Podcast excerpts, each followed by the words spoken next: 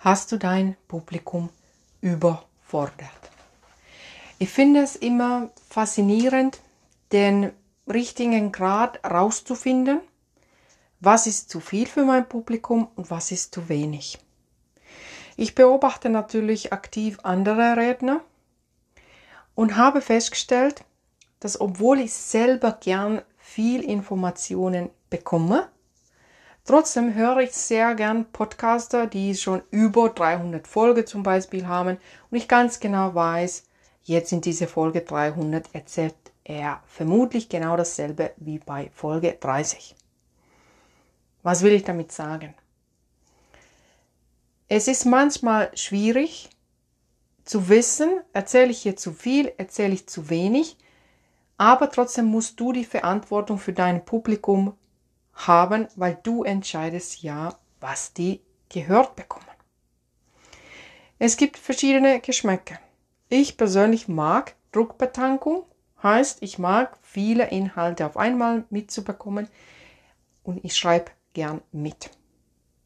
Was ich nicht mag, ist, dass alles drei, fünfmal wiederholt wird was zum Beispiel viele Podcaster machen, was ich merke, dass ich auch selber schon angefangen habe zu machen, obwohl das jetzt hier erst meine 13., 14. oder 15. Folge ist, weiß ich jetzt nicht genau, in welcher Reihenfolge ich diese neuen Aufnahmen posten werde. Entscheide dich für eine Menge von Informationen, dass du weißt, das ist wichtig, das sollten die Leute unbedingt mitnehmen.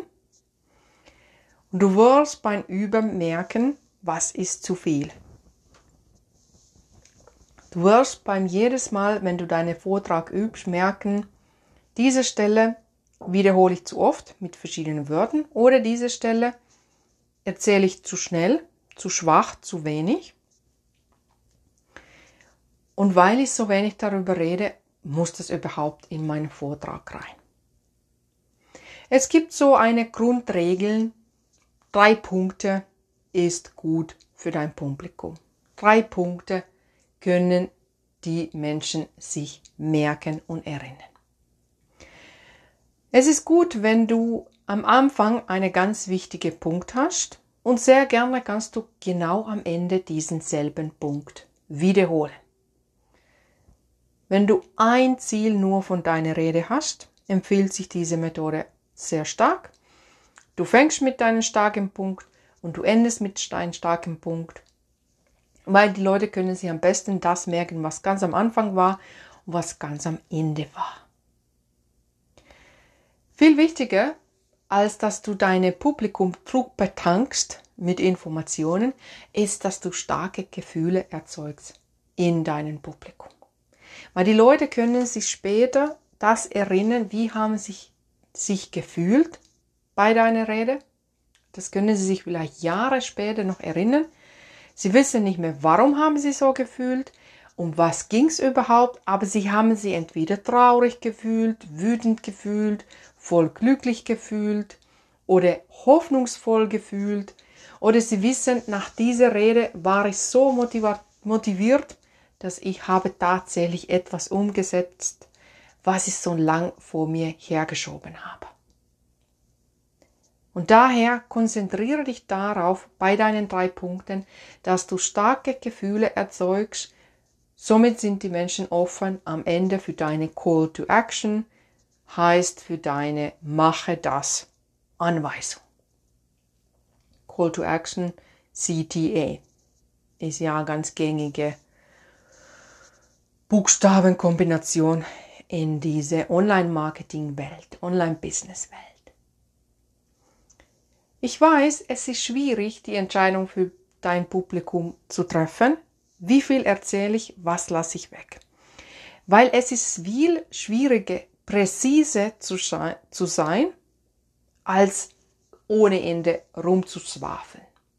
Und das höre ich immer wieder, vor allem bei Leuten, die sich überhaupt nicht vorbereitet haben für ihren Vortrag Sie swafeln und swafeln und swafeln. Sie erzählen fünfmal genau dieselben Geschichten. und vor allem, wenn sie merken, dass das Publikum es null interessiert, werden sie noch panischer, schreien noch lauter im Mikrofon und wiederholen zum vierten Mal das, was sie gerade vor fünf Minuten schon gesagt haben, überschreiten komplett ihren Zeitplan, wie lange sie überhaupt reden sollten. Ich habe dasselbe live und in Bild vor Ort erlebt. Und daher weiß ich, dass eine schlechte Redner kann den ganzen Abend vermasseln, den ganzen Ziel von einem Event vermasseln.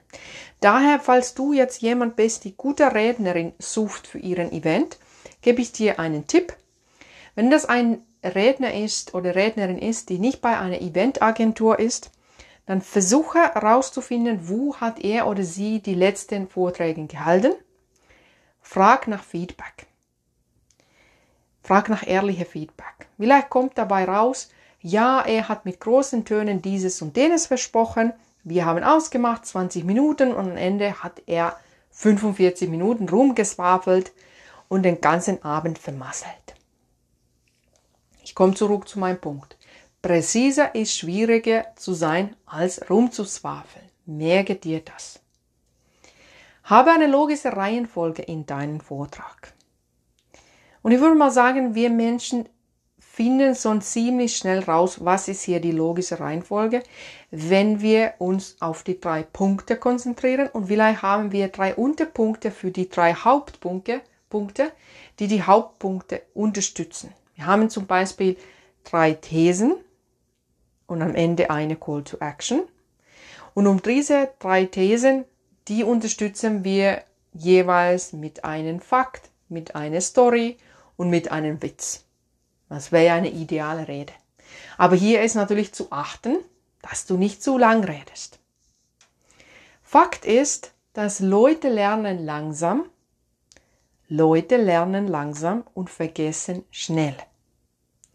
Daher ist zum wiederholten Mal sehr wichtig für dich zu entscheiden, wie viel Informationen will ich erzählen, wie viel können die Leute überhaupt mitnehmen und wie viel davon können sie überhaupt noch am Ende erinnern.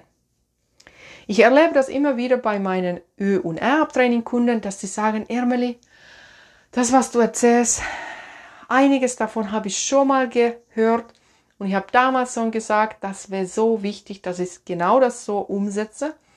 Aber jetzt, wenn du das mir, Ermeli, erzählst, checke ich auch zum allerersten Mal, warum ich das machen sollte.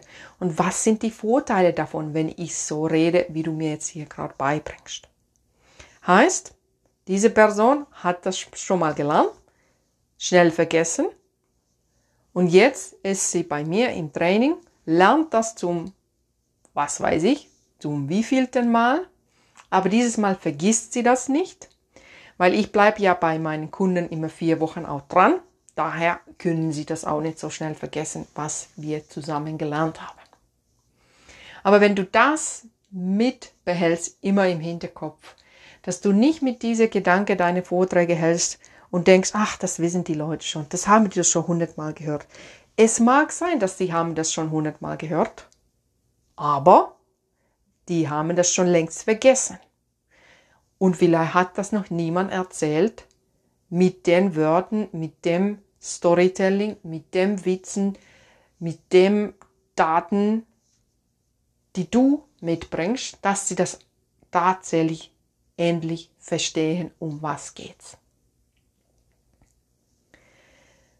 Starte nicht zu weit weg.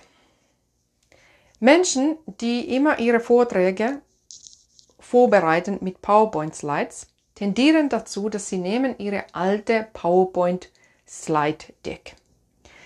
Und danach fangen sie an, diesen alten Slideshow zu bearbeiten. Was natürlich dazu führt, weil sie so selbst die Hälfte vergessen haben, dass sie denken, Mensch, das ist wichtig, das muss rein. Und somit beginnen sie bei Adam und Eva und kommen nie zur Sache, Sie kommen vielleicht erst zur Sache nach 20 Minuten, wenn Ihre Redeslot 20 Minuten lang wäre. Und Sie kommen zur Sache erst bei 20 Minuten, wo Sie eigentlich schon beenden sollten. Ich war mal bei einem, wie hieß das? Das ist jetzt schon mehrere Jahre her. Es war auf jeden Fall ein Event, wo wir hatten mehrere Teams und am Ende sollte jede Team ihre Ideen präsentieren für drei Minuten. Und ich war die alle einzige, die drei Minuten präsentiert hat. Punktlandung. Und ich habe geliefert. Die drei Minuten, das war meine Show. Weil alle anderen sind schon angekommen mit 20 Slides. Ich hatte, wenn ich mich richtig erinnere, ein Slide, höchstens drei Slides, aber auf jeden Fall, ich habe die drei Minuten gebebt. Und die anderen haben acht Minuten, teilweise 15 Minuten geswafelt. Weil sie mit viel zu vielen Slides schon angekommen sind und überhaupt nicht die Idee respektiert haben, dass jede nur drei Minuten hat. Und ihre Ideen, naja, so berauschend waren die auch nicht. Die hätten die Ideen viel besser in den drei Minuten packen können und sollen. Somit wären die Ideen auch richtig gut angekommen. Aber weil sie 15 Minuten über die Ideen geswafelt haben, hat es am Ende niemanden interessiert. Daher warte, fange nicht an zu weit weg. Lösche die alten Slides, nehme nur die Schrift mit, die Farben mit, den Art, wie die Slides gestaltet werden sollten, wenn da irgendwelche Vorschriften von deiner Firma gibt. Aber beginne nicht mit den alten Slides, weil das führt wirklich dazu, dass du dein Publikum langweilst mit deinen Geschichten und Jahreszahlen, die überhaupt nicht relevant sind für deine Rede. Immer wichtig zu achten, dass Pausen sind die mächtigste Methode bei Kommunikation. Ich rede hier im Podcast ziemlich schnell. Manchmal rede ich auch langsamer. Ein bisschen auch tagesabhängig, wie ich gerade drauf bin.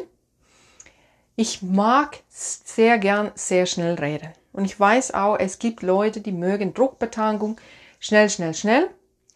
Aber Tatsache ist, ja, es gibt Menschen, die mögen Druckbetankung, schnelles Reden. Es gibt aber keine Garantie, dass sie was davon nachher wissen. Daher, wenn du wirklich sicher sein willst, dass die Leute sich was merken können von deinen Inhalten, rede langsam und deutlich, aber lebhaft. Man kann sehr farbenfrohe Sprache, viel Sprachintonation reinbauen, auch wenn man langsam redet, und lass die Pausen das Wissen wirken. Guck ganz mutig in dein Publikum rein. Scanne dein Publikum mit deinen Augen. Oder wenn du online machst, guck ganz geradeaus in die Kamera rein. Atme nicht tief, sondern so eine flache, kleine, kurze Atmung. Mache eine wirkungsvolle Pause und danach redest du weiter. Und diese Pausen, die nutzt du in den wichtigen Stellen in deiner Rede. Ein Profi-Redner weiß ganz genau, hier kommt der Pause, die Pause, hier halte ich meine Klappe, weil wenn ich jetzt hier tak, tak, tak, tak, tak, gleich weiterrede, kommt mein Punkt gar nicht richtig an. Wenn du eine Rede anfängst zu planen, beginn immer mit dem Ziel. Was ist dein Ziel von der Rede? Ist dein Ziel zum Beispiel Mitglieder zu gewinnen? Ist dein Ziel, dass Leute dein Newsletter abonnieren?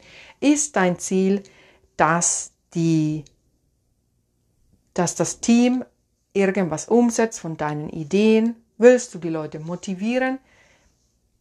Du musst auf jeden Fall ganz klar wissen, was willst du mit der Rede erreichen? Willst du nur Stand-up-Comedy machen? Willst du nur, dass die Leute lachen mit dir? Ist auch okay, dann brauchst du kein klares Ziel. Weil die Leute haben ja eh schon bis übermorgen oder wahrscheinlich schon Stunden später wissen die nicht mehr, warum haben sie mit dir gelacht. Die wissen nur, ah Mensch, war die Frau lustig, wir haben uns totgelacht. Aber die wissen nicht mehr, worüber. Da brauchst du dann kein Ziel. Dein einziges Ziel ist, dass die Leute mit dir lachen ist auch ein gutes Ziel.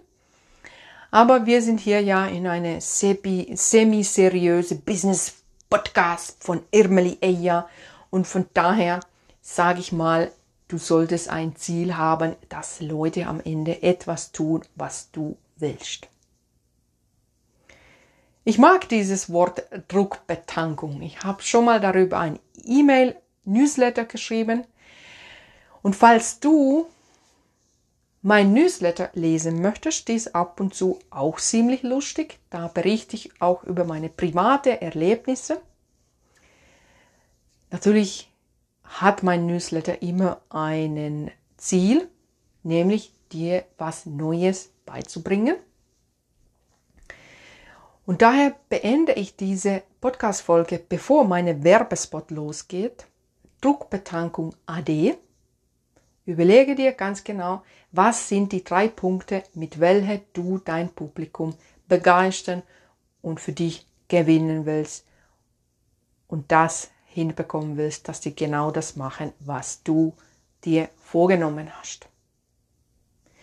Wenn du jetzt bis hierher gehört hast und gedacht hast, Mensch, ich höre, die Frau hat einen Akzent, sie hat auch ein bisschen Dialekt, aber ich höre keine Öms und Äms in ihrer Sprache.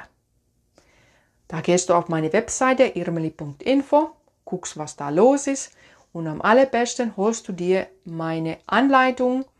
Die kostet nichts, das ist ein Tauschgeschäft. Ich bekomme deine E-Mail-Adresse, du bekommst die Anleitung, wo ich dir die ersten Tipps gebe, wie du ohne Öms und Äms sprechen kannst. Und danach bekommst du jeden Montag von mir, meistens Montagabend, einen Newsletter, wo ich dir die Rhetorik-Tipp der Woche mitgebe. Ich freue mich, deinen Namen auf meine E-Mail-Abonnentenliste lesen zu dürfen.